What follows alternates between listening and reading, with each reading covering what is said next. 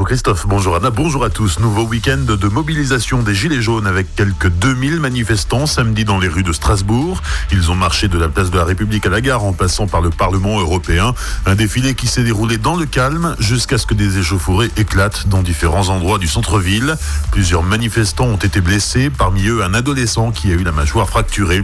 Sa mère, convaincue de l'innocence de son fils qui selon elle se trouvait au mauvais endroit au mauvais moment, devrait porter plainte ce matin. D'autres manifestants ont été interpellés par les forces de l'ordre.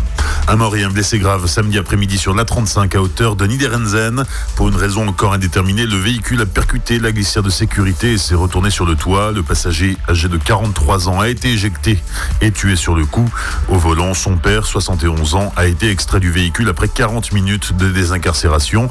L'hélicoptère du SMUR s'est posé sur l'autoroute pour récupérer la victime qui a été hospitalisée. À mi-mandat, Frédéric Bierry et Frédéric Mosiconacci, tous deux conseillers départementaux du canton de Mutzig, organisent une réunion publique ce soir. Elle a lieu à 19h à la salle des fêtes de Villers. Il y sera question des grands dossiers en cours et à venir du territoire. Les explications du président du conseil départemental du Bas-Rhin, Frédéric Bierry. Pour moi, c'est important d'avoir ce moment d'échange pour que nos concitoyens prennent conscience de ce que le département euh, peut faire dans leur vie quotidienne pour les accompagner à tous les âges de la vie, hein, puisque le rôle du département commence avec la protection maternelle et infantile, euh, dans les collèges, dans l'action autour de l'éducation, autour euh, du sport, de la culture, mais aussi dans les enjeux d'insertion, du soutien à l'économie, et puis bien évidemment les personnes âgées, les personnes en situation de fragilité qu'on peut accompagner au quotidien. Donc c'est important d'expliquer.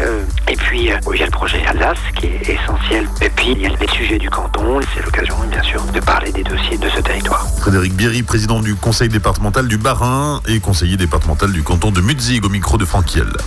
Les vœux de Marcel Bauer, vendredi au Matin, le maire de Célestat a donné le cap pour 2019. Après le patrimoine, la culture et le tourisme, c'est désormais sur les infrastructures sportives que la municipalité va travailler.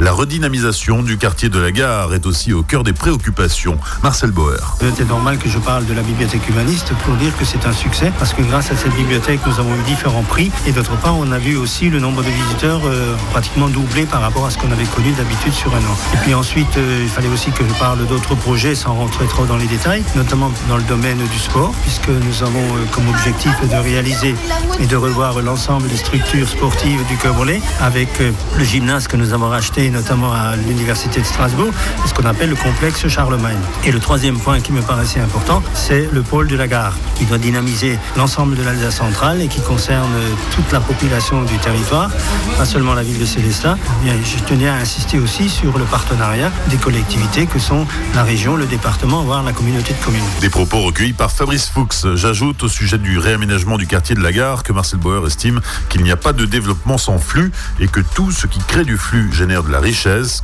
Et puis concernant la zone d'activité sud, Marcel Bauer juge le projet essentiel puisqu'il est situé à l'entrée de la ville. Un complexe commercial bien sûr avec plusieurs enseignes dont certaines seront annoncées prochainement, mais aussi un complexe cinématographique porté par le patron du Select.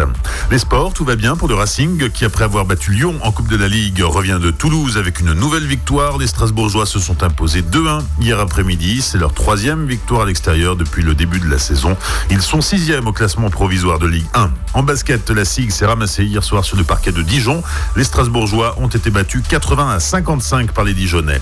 Enfin, la Barinoise, leur Cyprus n'a pas démérité samedi soir au concours de Miss Excellence France. L'Alsacienne est élue deuxième dauphine derrière Miss Mayotte. Le titre de Miss Excellence France revient à Miss Provence. Bonne matinée et belle journée sur Azure FM. Voici la météo.